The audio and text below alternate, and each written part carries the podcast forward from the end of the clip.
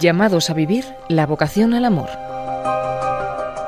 Es una conferencia de Monseñor Luis Argüello. Fue impartida dentro de las séptimas jornadas de pastoral celebradas en la Archidiócesis de Toledo del 11 al 13 de enero de 2019, bajo el lema La Iglesia y la Familia, Fuentes de Caridad. Se impartieron tres conferencias, hoy van a escuchar la segunda de ellas. Saludo de nuevo. Continuamos con nuestro hilo, que dirían los de Twitter. Un hilo que empezábamos diciendo reconocer, que supone una escucha activa, una propuesta. Queremos decir ahora interpretar. Nuestra, nuestro reconocimiento de esta mañana ha sido el de una propuesta, mejor una escucha, del hombre de hoy que expresa de una manera su búsqueda de la libertad, que dice de la verdad, del bien, que dice del amor, de la alegría, que dice de la belleza y el gozo, que de alguna manera nos hacían decir, yo por lo menos proclamaba, que el anuncio de Dios, la propuesta de Dios, es central. Y desde ahí dialogábamos con las diversas expresiones del ateísmo en el tiempo moderno para tratar de escuchar latidos del corazón que junto a la libertad, el amor y la alegría también se contrastan con el aburrimiento, la nostalgia, la desilusión. Acogíamos entonces desde ahí la llamada del Papa Francisco a hacer una propuesta de lo esencial de la vida del Evangelio, de lo que el Señor nos propone y nos dice, una propuesta de Él, sin entrar en las trampas muchas veces de los debates ideológicos, políticos, culturales del momento, para situando esa propuesta esencial desde ahí poder, si queréis, situar todo lo demás. Para lo cual es tan importante un cultivo de espiritualidad de encarnación y una experiencia de pueblo que ofrece un testimonio, una práctica que trate así de dialogar con lo que en nuestro entorno se nos ofrece. De alguna forma podríamos resumir, y con esto empiezo, llamados a vivir la vocación al amor, el designio de Dios sobre el hombre, que la crisis de nuestro tiempo es religiosa y pide un anuncio encarnado del amor de Dios ante una agresión que podemos percibir tan radical en la medida que va a la comprensión misma de lo humano, a nuestra forma de estar situados en el mundo, a una propuesta de humanidad que, llamándose transhumana, decía yo también esta mañana, quiere dejar detrás, como una experiencia más de la evolución, al hombre y su dignidad tal como le conocemos, ante una agresión tan radical, se precisa una respuesta que ponga en juego todas las potencialidades de lo humano. Nuestros contemporáneos, nuestros hermanos, los hombres y mujeres de hoy, precisan recibir una propuesta integral, con capacidad de regenerar lo mejor que el Creador ha depositado en cada uno. Esta propuesta es un evangelio, ya que es la adecuada a lo que el corazón desea, una respuesta que sea una propuesta. Desde ahí lo que yo quiero plantear esta tarde es si de alguna forma los desafíos no solamente para la evangelización, sino para ser ciudadanos, hombres y mujeres en el tiempo de hoy, podrían venir marcados por un doble eje. Uno, ya muy insistido en él, y por eso me voy a detener también en esta tarde en desarrollarlo, la cuestión antropológica, que como decía Benedicto XVI en Caritas in Veritate, es ya el corazón de la doctrina social de la Iglesia. Y el otro es todo eso que también, por utilizar la jerga propia del momento, llamamos globalización, con todas las implicaciones que tiene. Muchos de nuestros problemas de hoy, desde la crisis del estado del bienestar, la salida, entre comillas, lo de la salida de la crisis económica, pero con una reducción de salarios y una pérdida de condiciones laborales, podríamos decir así, no se puede explicar solo desde lo que sucede en nuestra propia nación, sino de lo que significa el mundo global, todo lo que de un lado o de otro podemos observar de los movimientos migratorios, todos los desafíos de la economía, pero también de la política, de la cultura, de las relaciones entre los pueblos y entre los hombres, tienen en eso que llamamos la globalización, la conciencia de vivir en un hogar que es nuestra tierra y luego la dificultad de poder abordar nuestros propios problemas cuando la organización política todavía no es capaz de dar una respuesta adecuada a lo, a lo que significa el mundo global, digo que esos dos ejes están muy interrelacionados, porque en realidad el corazón de la propuesta que yo quiero hacer esta tarde es que la antropología adecuada, de la que nos habla singularmente San Juan Pablo II en su Teología del Cuerpo, y las reflexiones que hemos venido haciendo en la Iglesia a partir de esa propuesta de Juan Pablo II, tiene un despliegue y ese despliegue es lo que para entendernos nosotros llamamos propuesta de doctrina social de la Iglesia, que supone una propuesta de persona, pero la propuesta de persona lleva consigo una comprensión de la familia y una forma de situarse como pueblo. O sea que en lo que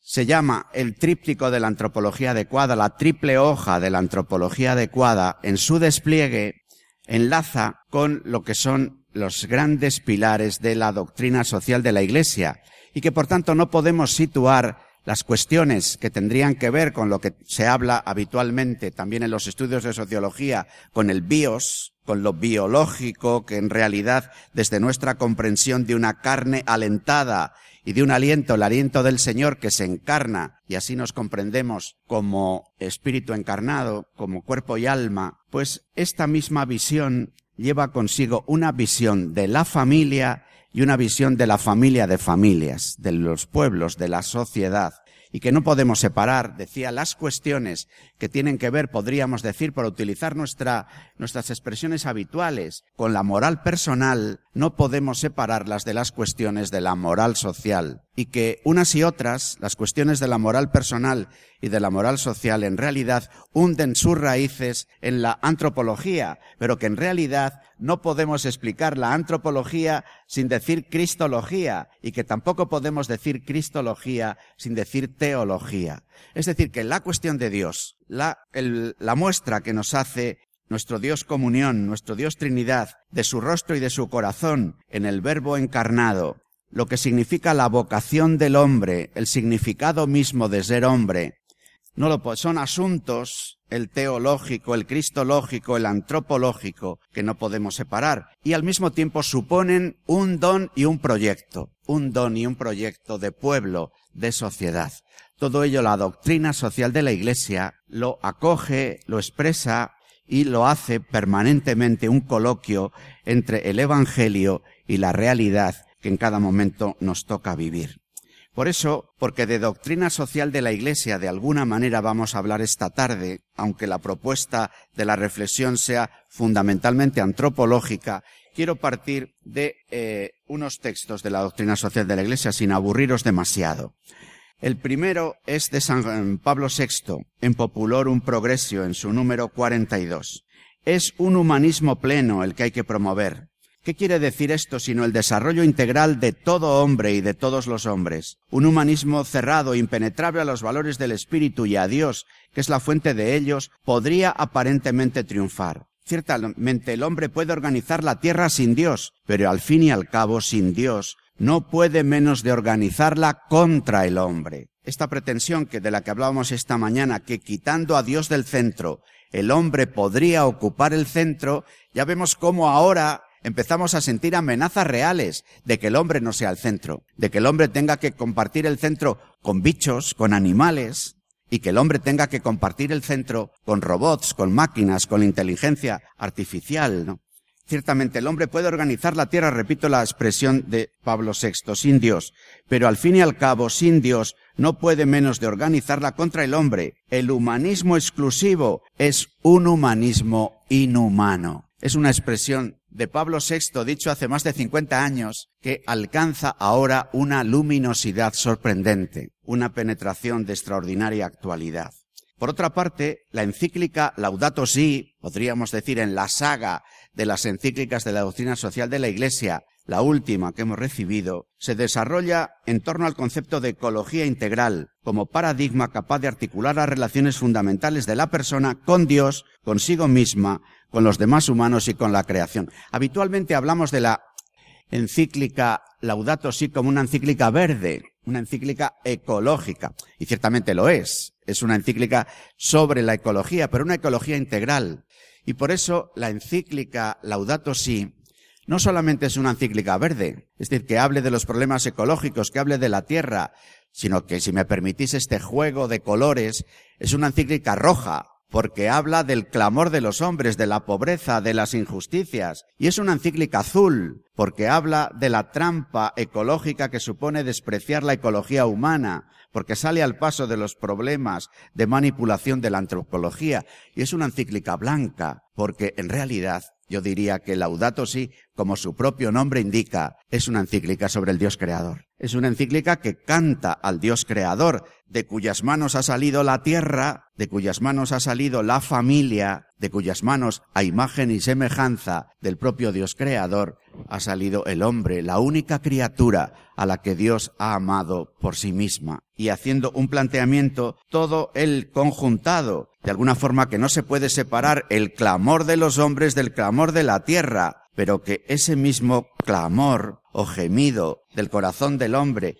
y de la tierra lleva consigo una comprensión de lo humano y una propuesta del Dios comunión, del Dios creador, del Dios Trinidad, la íntima relación entre los pobres y la fragilidad del planeta, la convicción de que el mundo todo está conectado, la crítica del nuevo paradigma y a las formas de poder que derivan de la tecnología, la invitación a buscar otros modos de entender la economía y el progreso, el valor propio dado a cada criatura, el sentido humano de la ecología, la necesidad de debates sinceros y honestos, la grave responsabilidad de la política internacional y local, la cultura del descarte, la propuesta de un nuevo estilo de vida, todo ello aparece en Laudato Si hasta el punto de que en el número 160 de Laudato Si, el Papa escribe, ¿qué tipo de mundo queremos dejar a quienes nos sucedan, a los niños que están creciendo? El Papa dice, esta pregunta no solo afecta al ambiente de manera aislada, lado verde, porque no se puede plantear la cuestión de modo fragmentario, sino que nos lleva a interrogarnos sobre el sentido de la existencia y los factores que fundamentan la vida social. ¿Para qué pasamos por este mundo? ¿Para qué vinimos a esta vida? ¿Para qué trabajamos y luchamos? ¿Para qué nos necesita esta tierra? Si no nos planteamos estas preguntas de fondo, dice el Papa, no creo que nuestras preocupaciones ecológicas obtengan efectos importantes. Y desde ahí, como la clave que une la tierra,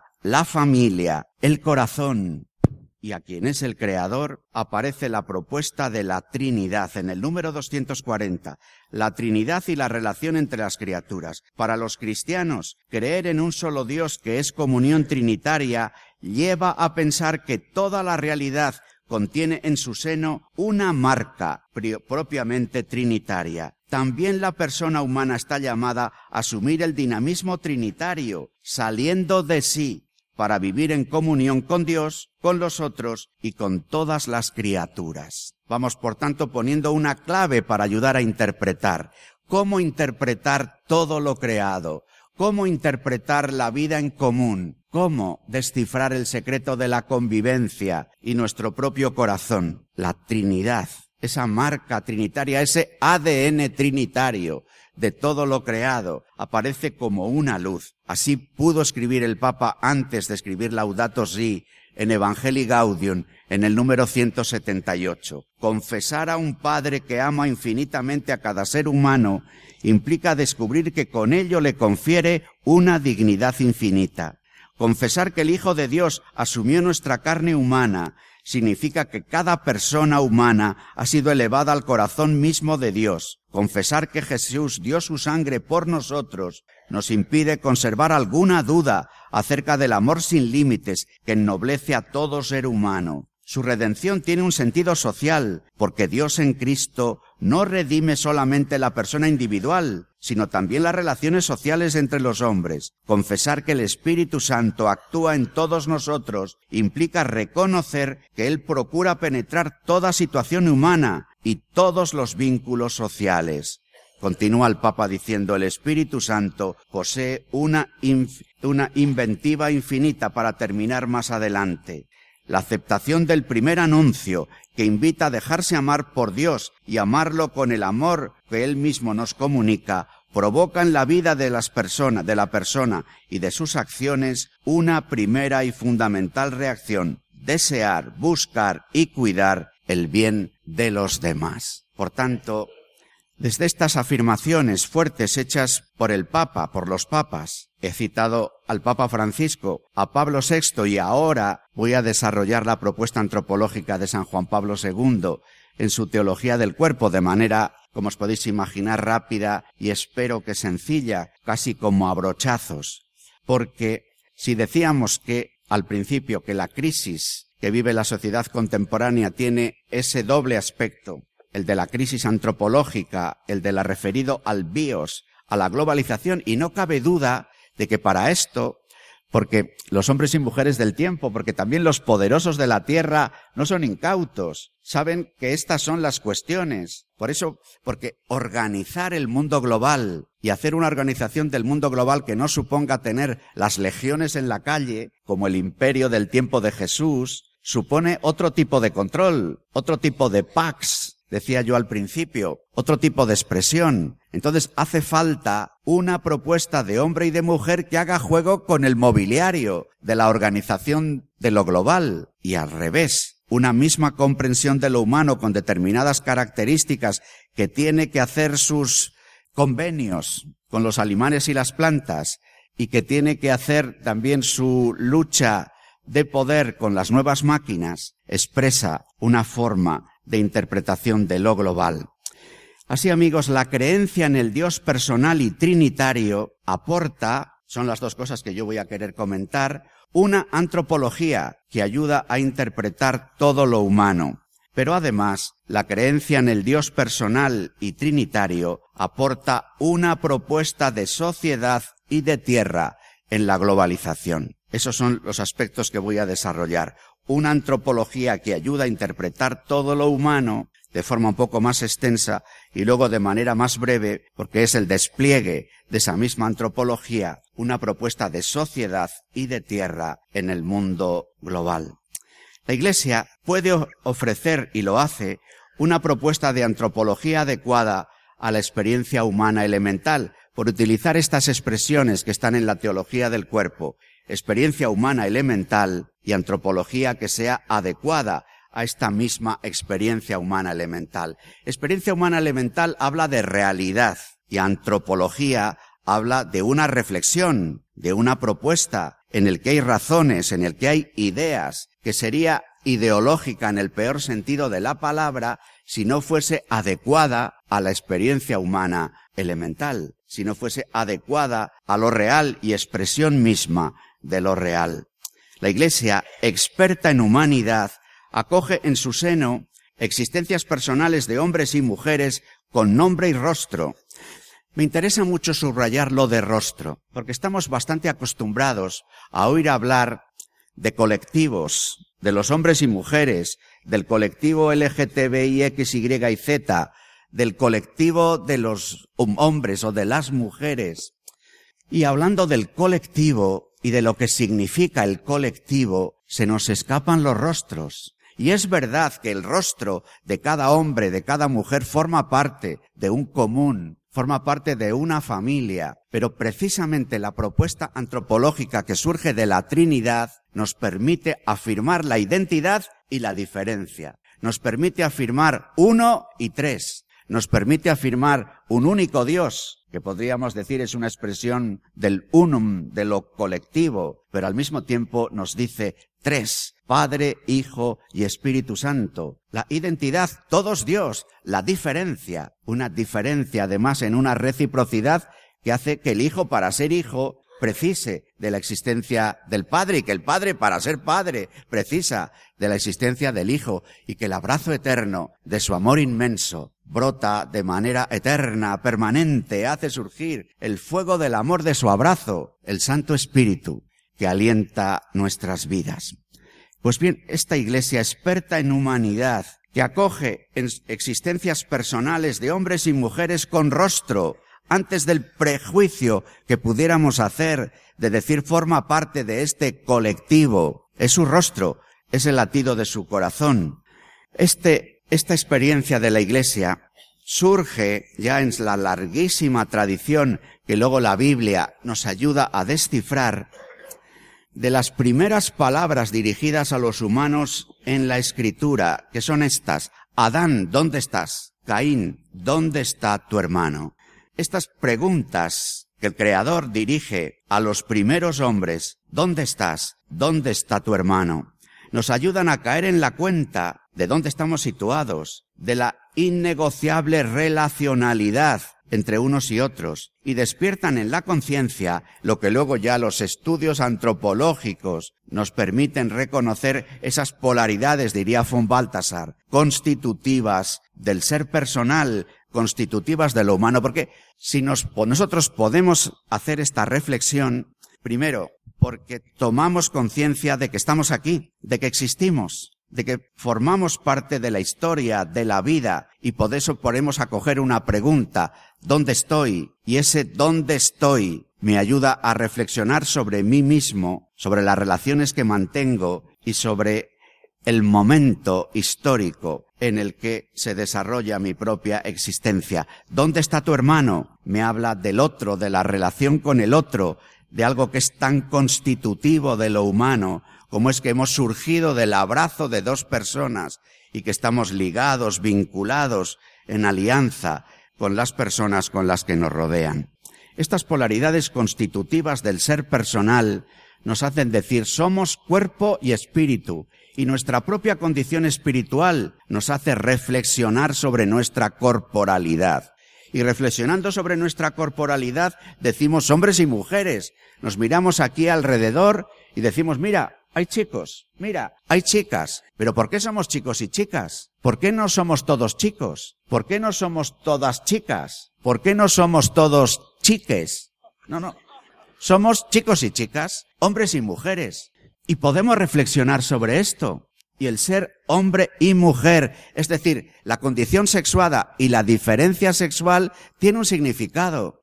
Tiene un significado. El significado de un cuerpo esponsal, de la capacidad de salir de uno mismo, de sentir el atractivo del otro, de la otra, del amor, de la reciprocidad, de la fecundidad. Es posible reflexionar sobre el significado de la diferencia sexual. Somos cuerpo y espíritu, primera polaridad. Somos hombre y mujer, segunda polaridad. Y formamos parte de un común, convivimos. Somos individuos, cada uno con su DNI, cada uno con su registro, cada uno con su ADN y su genoma, y estas cosas que nos explican ahora, pero al mismo tiempo formando parte de un pueblo, de un pueblo, y viviendo estas polaridades en tensión, porque la tensión de las polaridades hace, por ejemplo, que hoy la cultura dominante, a fuer de elogiar el cuerpo, haga del cuerpo algo que se tiene, no algo que se es, algo con lo que se puede negociar, algo que se puede incluso dejar de lado, algo que tiene incluso no todo que ver con lo que yo soy. También es posible, por tanto, experiencias en la comprensión de lo humano en el que la escisión entre cuerpo y espíritu nos haga vivir en unas tendencias o en otras, en unas formas de expresar lo humano o en otras, pero que provocan constantemente en la medida en que no se produce la reconciliación entre lo que verdaderamente somos un permanente malestar, el mismo que ocurre en las relaciones individuo-sociedad, en el que la afirmación del individuo puede dar pie a tantas expresiones de individualismo, de lucha de poder, de autonomía radical, o la afirmación de lo social que no tenga en cuenta el sujeto, el rostro, cada corazón, cada persona, puede hacer experiencias colectivistas que anulan al sujeto, a su libertad. Son polaridades en tensión, con una posibilidad de fecundidad extraordinaria, pero también con la posibilidad de que la herida, la herida del pecado de la que ya hemos hablado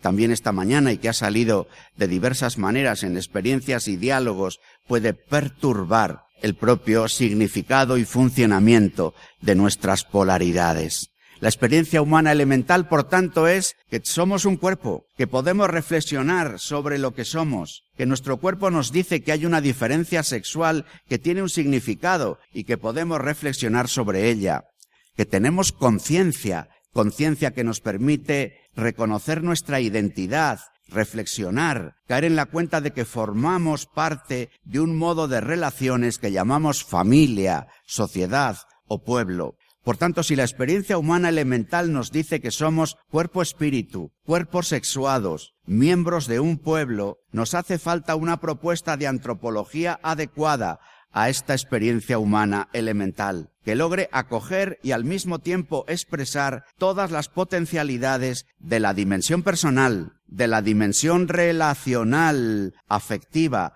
y de la dimensión institucional que nos constituyen. Me interesa mucho subrayar este aspecto, esta comprensión de lo humano que lleva en sí la dimensión personal, personal si queréis, en este significado que a veces decimos individual, del propio yo, del latido profundo del corazón de cada uno de nosotros, pero que tiene una dimensión relacional, ambiental y una dimensión institucional. Pongo en rojo en la raya del subrayado lo de institucional, porque habitualmente ha habido entre nosotros una tendencia a demonizar lo institucional o a pensar que lo institucional es un añadido, algo posterior, una construcción. Es verdad que las instituciones en lo concreto son decisiones que los humanos tomamos a lo largo de la historia, pero la dimensión institucional de la existencia no es un añadido, forma parte de nuestra propia comprensión de lo humano,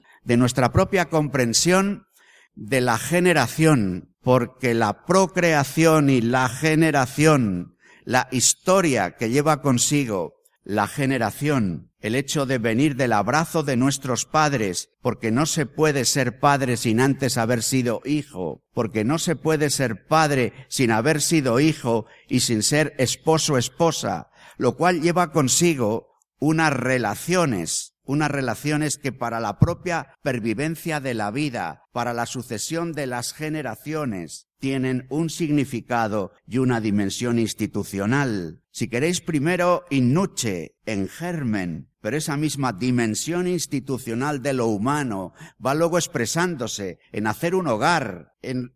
propiciar cauces para el mantenimiento de nuestras propias relaciones, en observar el secreto de la propia naturaleza, primero como un hombre que es depredador y va recogiendo lo que pasa, pero luego en su propia observación y para asegurar la alimentación de los padres y de los hijos, una aparición de la agricultura y de la ganadería como formas institucionalizadas del cultivo de la tierra y de la posibilidad de transformar lo que nos ha sido dado como un don. Por eso la fe en el Dios Trinitario y la antropología que de ahí se deriva es adecuada a nuestras experiencias humanas elementales que hablan del yo, que hablan del tú y del nosotros que hacemos en la relación entre tú y yo, y que hablan al mismo tiempo de la institución, llamemos institución familia, instituciones que los pueblos van dándose a sí mismos en la expresión más básica de ser una familia de, familias, una relación de vecindad que explican lo que lo humano es. Esta propuesta antropológica que trata de responder a la verdad de lo que el hombre es, porque si la experiencia encuentra una antropología adecuada, podremos decir con Juan Pablo II, aunque esto merecería una expresión más larga, que la relación entre verdad y libertad es originaria. Es un conflicto que tiene hoy las sociedades contemporáneas. Es posible afirmar la verdad sin que la verdad disminuya nuestra libertad. Es posible afirmar la verdad y que esa verdad suscite en nosotros una llamada de obediencia a la verdad y que esa obediencia a la verdad nos hace libres. Es posible afirmar esto al mismo tiempo, porque la relación entre verdad y libertad es originaria. O tenemos que decir no, como es más importante la libertad autónoma, no hay verdad, sino tu verdad y mi verdad, y negociemos con ellas. Y todo lo que parezca que es obediencia, parece que disminuye la libertad. Y esta es una trampa terrible, para las relaciones entre nosotros, para las relaciones educativas, para las relaciones entre los pueblos, incluso la misma crisis constitucional que vivimos hoy, cuando algunos entre nosotros en nuestra patria dicen que la obediencia a la Constitución, por hablar de una dimensión institucional que por supuesto es variable, porque la Constitución no es un ídolo, la Constitución se puede cambiar, Pero entre tanto que nos hemos dado esa forma institucional para organizar nuestra convivencia, la obediencia nos hace libres, siempre y cuando, ¿eh? digamos que hay, en este caso, porque quizás a lo mejor el ejemplo puede ser polémico, no muy adecuado, porque evidentemente nosotros decimos que las constituciones pueden ser cambiadas y que hemos de ser críticos, porque nunca acaban de expresar del todo lo que la antropología adecuada nos dicen pero evidentemente esa sospecha que la cultura dominante nos impone sobre toda forma de obediencia en realidad es una trampa de aurora boreal, porque haciéndonos sospechar de las obediencias en las relaciones cercanas, nos impone una obediencia a las terribles leyes de la economía imperialista en la que vivimos de las reglas del juego tremendas, en las que muchos hombres y mujeres, en realidad prácticamente todos, porque hoy las formas de organizar el trabajo, los horarios, pobre domingo, nosotros que reivindicamos el domingo, pero claro, mucha gente dirá, sí, sí, mucho domingo, pero es que yo si no trabajo el domingo, no trabajo. Y los horarios y las formas como han sido construidas las viviendas, tantas cosas que tienen que ver con lo institucional, pero que no tienen nada que ver porque son instituciones que están en contra de las otras dos, hojas de la antropología adecuada, es de la dignidad de todo hombre y de cada hombre y de la importancia radical que tiene lo que pudiéramos llamar institución básica, hasta el punto de que Juan Pablo II en su teología del cuerpo lo llama sacramento primordial, que es la familia. Hombre y mujer los creó. Sed fecundos y llenad la tierra. Esta antropología religadora de todo lo humano, lo personal, lo ambiental y lo institucional solo se sostiene si hay una religación fundante. Por eso decía al principio que la crisis de nuestro tiempo es religiosa. Por eso decía antes y repito ahora que la propuesta de quien nos religa en el fundamento de nuestro propio ser y en el horizonte de plenitud al que somos convocados y hacia el que peregrinamos y que al mismo tiempo es el camino por el que hacemos la peregrinación, este nuestro Dios es la religación fundante como padre que abraza y reúne a toda la familia en el hogar común. Una antropología adecuada a la experiencia humana es aquella que acoge y reúne la dimensión personal, corporal, espiritual,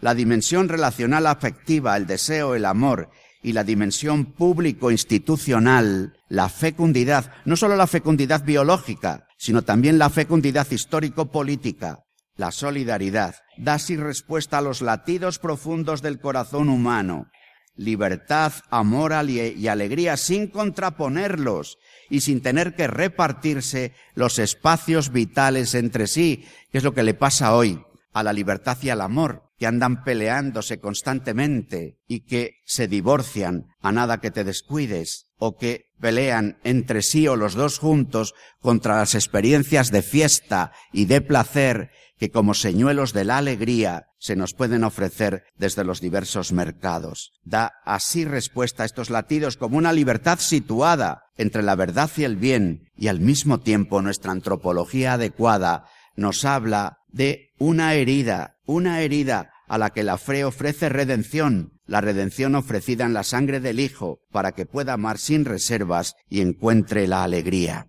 Esta propuesta de antropología adecuada no nos permite una división entre los problemas propios de la moral social, si me permitís esta expresión, si queréis incluso un poco chabacana, entre los problemas que pudiéramos decir de cintura para arriba, los problemas de la cartera y los problemas de cintura para abajo, los problemas que afectan al sexo, a la genitalidad o al placer, porque esta propuesta que divide lo humano de cintura para arriba y de cintura para abajo denuncia la falsedad de la división entre los asuntos privados y los públicos, que además deja en tierra de nadie el ámbito familiar. Y esto nos ha ocurrido y nos ocurre en la Iglesia, en el que a veces hay hermanos que se especializan en todo lo que tiene que ver con la moral personal, con el derecho a la vida, con la lucha contra el aborto pero se les olvidan los problemas de la moral social, de las situaciones de injusticia, de que a veces, sin que se pueda justificar en ningún caso el aborto, las condiciones laborales, las formas de vida,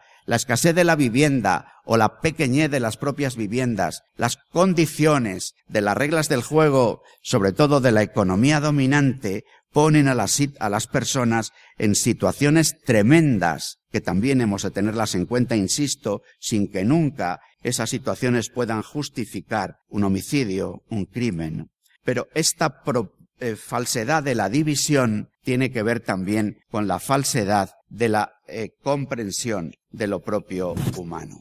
Así, a grandes rasgos, Juan Pablo II en su teología del cuerpo nos va diciendo, la afirmación de la persona en su identidad y diferencia sexual. El sacramento, como signo visible, se constituye con el hombre en cuanto cuerpo, mediante su visible masculinidad y feminidad. El cuerpo, en efecto, y solamente es, él es capaz de hacer visible lo que es invisible, lo espiritual y lo divino, ha sido creado para transferir en la realidad visible del mundo el misterio escondido desde la eternidad en Dios y ser así su signo. Fijaros, el cuerpo como sacramento, como sacramento primordial, como signo visible del misterio invisible de aquellos que somos a imagen y semejanza de Dios mismo creados.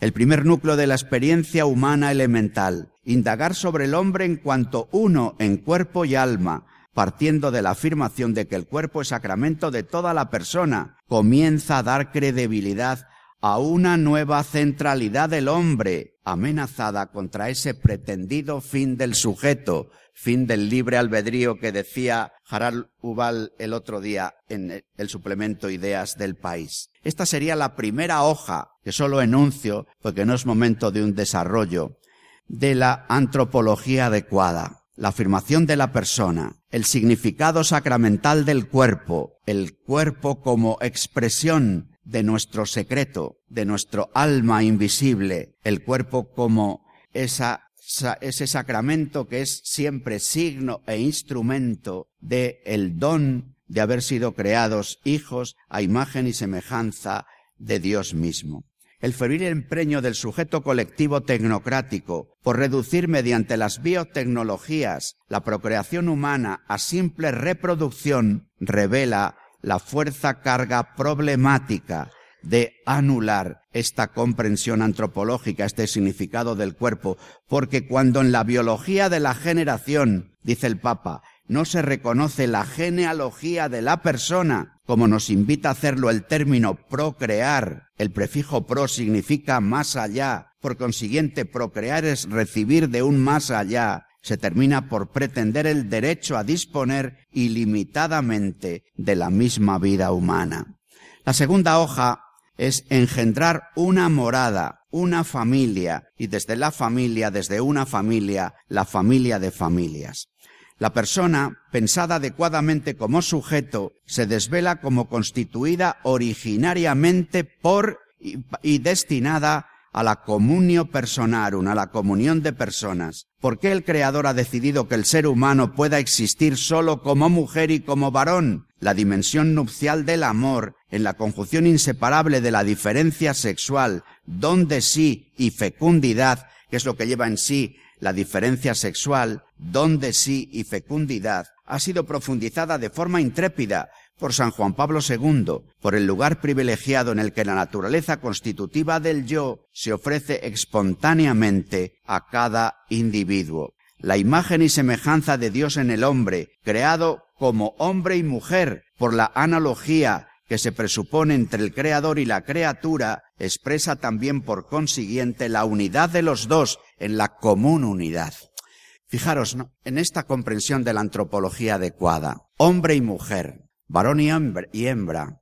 con un cuerpo exponsal, con un cuerpo que expresa la radical identidad de los dos, identidad que habla de su sagrada dignidad, identidad que habla del reconocimiento de cada uno como sujeto, pero esa misma identidad hace caer en la cuenta de la diferencia. Yo miro mi cuerpo y veo que mi cuerpo es diferente del cuerpo de una mujer. Los dos somos idénticos en dignidad. Nuestra identidad nos hace reconocer la condición sagrada de cada uno, pero al mismo tiempo la identidad me hace caer en la cuenta de la diferencia. Una diferencia que no me separa, sino una diferencia que llama a la comunión, una diferencia recíproca, no una diferencia de encontrar en la otra, hablando ahora un varón, mi media naranja, porque esa diferencia sería una diferencia de, de complementariedad simétrica, mientras que la diferencia entre el hombre y la mujer es una diferencia de reciprocidad asimétrica. Porque incluso en la propia, en el propio dibujo de nuestra corporalidad, en el propio abrazo conyugal del esposo y la esposa, hay la diferencia, la asimetría que clama desde la propia condición corporal del hombre y la mujer, clama por un tercero, clama por el hijo. Así, de alguna manera, en el abrazo conyugal de un hombre y, una mujer abierto a la vida, está presente el tercero. Por eso Juan Pablo II se atrevía a hablar de que en la condición sexuada del hombre y la mujer, en su abrazo esponsal abierto a la vida, hay la mejor imagen, la mejor parábola que dentro de la diferencia inasumible entre Dios y la criatura podríamos decir, expresar que existe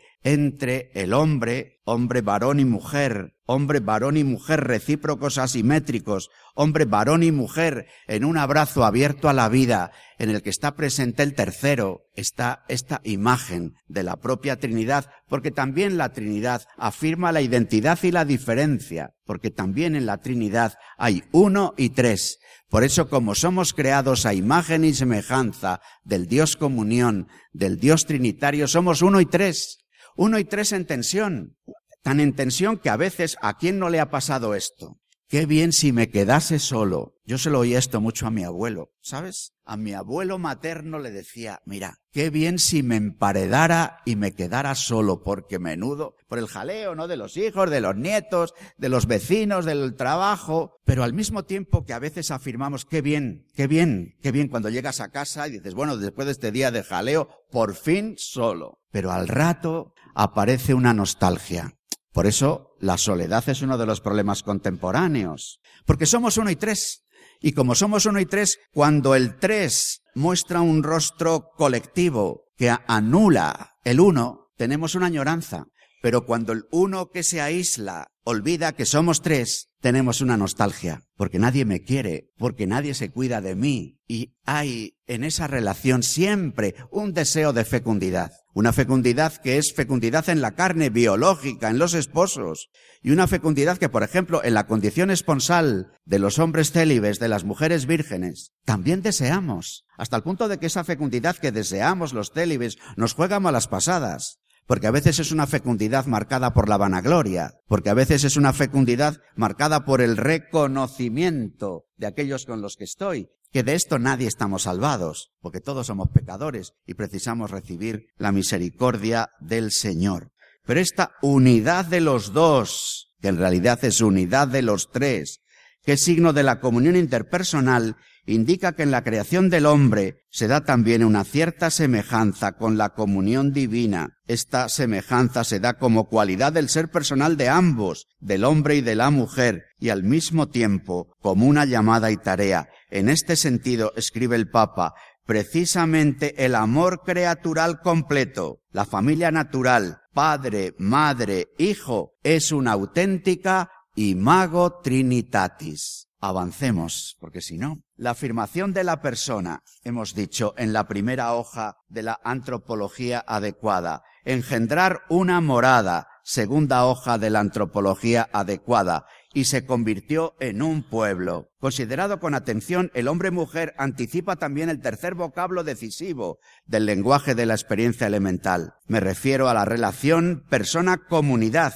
que ocupa un lugar central en el pensamiento de Carol Boitigua, Juan Pablo II. En efecto, hombre y mujer constituye la forma más elemental de societas, precisamente porque documenta cómo el ser humano existe en cuanto ser generado y por ende crece en relación de pertenencia con un lugar de origen. Desde ahí, desde el comienzo, hay una intersubjetividad, una intersubjetividad que una vez más vivimos en conflicto, porque existe el peligro de que la intersubjetividad sustituya a la consistencia de cada yo de cada sujeto, exponiéndole al riesgo de anular la libertad. Por el contrario, la relación es el lugar eminente de la libertad cuando se la concibe como reconocimiento, es decir, como relación entre personas libres, en tensión continua, hacia el ideal de la gratuidad. El hombre no puede renunciar a ser él mismo, verdad de identidad, y al mismo tiempo no puede ser él mismo solo, verdad de la relación. Identidad y diferencia, conciencia y relación. Así resumo. En la pertenencia a toda la familia humana, tercera hoja del tríptico, mediante la familia propia, segunda hoja, se reconozca como fundante e irreductible el vínculo singular que liga a cada persona, primera hoja, con Dios. Solo dentro de esta doble pertenencia, pertenencia a Dios y pertenencia a las alianzas, podemos encontrar confirmación adecuada del ordenamiento, del nexo, del vínculo entre el yo y el nosotros, entre la persona y la comunidad, entre el individuo y la sociedad, entre la nación y el pueblo. Cuando no es así, aparece en germen el totalitarismo. Por eso la antropología adecuada nos permite verdaderamente ofrecer una pertenencia no totalitaria. Fijaros, en la triple hoja, ¿qué es lo que venimos afirmando? La dignidad de la persona, el principio de subsidiariedad, la importancia del bien común y de la solidaridad que en el magisterio de Juan Pablo II dimana la solidaridad de la tercera tabla del tríptico. Abren el camino a una nueva centralidad del hombre y nos hacen comprender la doctrina social de la Iglesia y sus principios, dignidad de la persona, principio de subsidiariedad, principio de bien común, de justicia y de solidaridad, como un despliegue de la antropología adecuada. No en vano ya Gaudium et Spes y el compendio de la doctrina social de la Iglesia, ¿cómo empiezan? Con un capítulo sobre la persona. ¿Cómo continúan? Con un capítulo sobre la familia. ¿Cómo avanzan? Con un capítulo sobre el trabajo, sobre el hacer. ¿Cómo continúan? Con un capítulo sobre la organización política. ¿Cómo se despliegan? Con este ser persona, familia, trabajo y política en las relaciones internacionales y en la búsqueda de la paz en el mundo. Es Gaudium et Spes, es el compendio de la doctrina social de la Iglesia es el despliegue en la doctrina social de la antropología adecuada. Por eso, muy brevemente, podré referirme a la propuesta de sociedad y de tierra en la globalización que se derivan de nuestra afirmación de el Dios Trinidad y de la antropología trinitaria de quienes han sido creados a imagen y semejanza de la Trinidad. Caigamos en la cuenta de que nos encontramos ante el desafío singular de la transformación del estado del bienestar. El estado del bienestar que las sociedades europeas especialmente, y desde ahí se ha tratado de extender a otros lugares, ha desarrollado sobre todo desde la Segunda Guerra Mundial para acá, se encuentra hoy en extraordinaria crisis. Primera de las razones de la crisis, el invierno demográfico. Segunda, seguramente, de las razones de la crisis, el mundo global. A nosotros nos llegan en barcos productos que llenan nuestras tiendas producidos en lugares donde no existe el mismo régimen de seguridad social, el mismo régimen fiscal, las mismas condiciones laborales. En estas condiciones, el estado de bienestar y sus pilares, educación, sanidad, servicios sociales y pensiones es insostenible. Ayer mismo el gobierno ha anunciado que seguramente haya que ampliar un año la edad de jubilación. Después de haber dicho 40 veces que no, pero es que hay que reconocerlo. Es que es, insostenible. Y los servicios sociales y la sanidad y la educación, tal como lo entendemos y sobre todo sin querer contar, como sería propio de una antropología adecuada y su despliegue, con lo que desde el principio de subsidiariedad significa la iniciativa social, a la hora incluso de colaborar a superar la crisis del estado del bienestar, no solo la crisis, sino la transformación, en eso que los sociólogos llaman hoy el estado o la sociedad de los cuidados, mejor dicho, la sociedad de los cuidados, como superación del estado del bienestar, hablando no de estado, sino de sociedad, y de los cuidados, sobre todo se habla de los cuidados por el desafío tan grande que está suponiendo con la ampliación de la expectativa de vida, el cuidado de personas mayores y el cuidado de enfermos con enfermedades degenerativas, el cuidado con enfermos que sobre todo padecen trastornos mentales, estando bastante bien en otros aspectos de su propia salud. Entonces, esta transformación del estado del bienestar, tanto por razones exógenas, globalización y mestizaje cultural, como endógenas, envejecimiento y modificación de los sistemas de empleo con las sucesivas reformas laborales, su renovación exige el paso de una concepción individualista de la ciudadanía a una versión personal comunitaria con las siguientes pistas para una búsqueda compartida. Un sujeto relacional que no se cierre a los propios intereses y la antropología adecuada para repensar la democracia y el papel del Estado, al igual que los principios de la doctrina social de la Iglesia, dignidad, subsidiariedad, solidaridad y bien común. La doctrina social de la Iglesia se fundamenta en un concepto de persona, basado en la antropología trinitaria, y hace de sus principios el despliegue de la antropología adecuada, el fundamento mismo de su doctrina.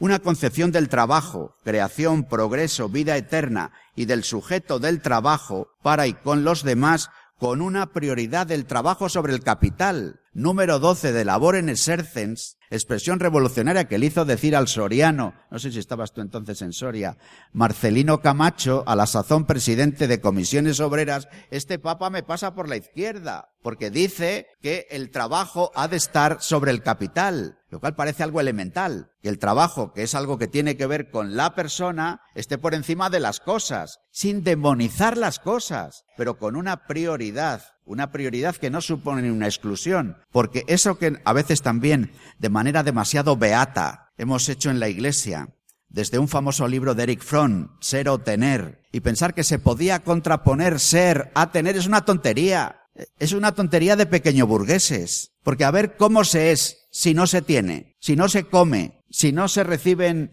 lo imprescindible para el mantenimiento de la vida, pero a veces sobre todo en, en círculos de personas bien pensantes y sobre todo bien comidas, y a veces mejor bebidas, es fácil decir tener o ser, como una especie de dialéctica de los contrarios, pero al que le falta lo imprescindible para comer cada día es una falsa dialéctica. Bueno, pero con todo prioridad de la persona, del trabajo sobre el capital. La familia abierta a la vida habría de ser el sujeto central del nuevo sistema del bienestar. Son desafíos enormes, porque no es así por donde van los tiros. Más bien lo contrario. Se trata de articular un sistema de bienestar para individuos, no para familias. Incluso en la propia comprensión del salario, en la propia comprensión de los horarios laborales.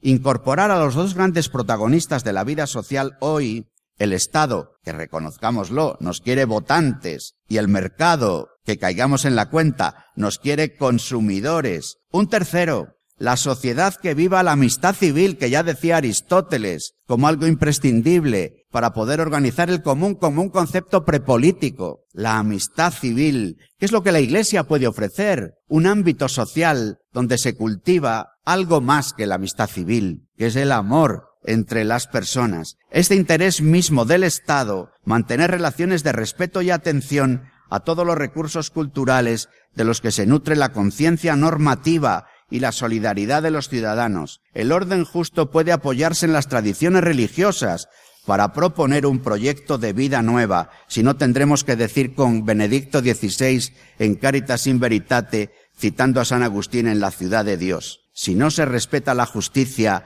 ¿Qué son los estados? sino grandes bandas de ladrones. Esta propuesta ha sido formulada de nuevo por el Papa Francisco en el último texto de la doctrina social de la Iglesia Laudato Si, con su lado ecológico, con su lado social, con el antropológico y el teologal, los cuatro lados de la propuesta de una economía humana, de una ecología, perdón, humana integral, un despliegue de la antropología en el que lo biológico, lo personal, no podemos separarlo de nuestra comprensión de la sociedad y de su organización y de nuestra comprensión de la tierra como hogar de la familia que el Señor nos ha dado. Ven lumen cordium.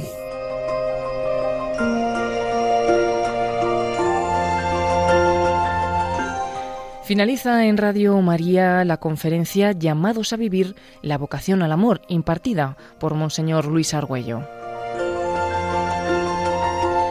Tuvo lugar dentro de las séptimas jornadas de pastoral celebradas en la Archidiócesis de Toledo del 11 al 13 de enero de 2019 bajo el lema La Iglesia y la Familia, Fuentes de Caridad. Esta fue la segunda de las conferencias de tres que impartió Monseñor Luis Argüello.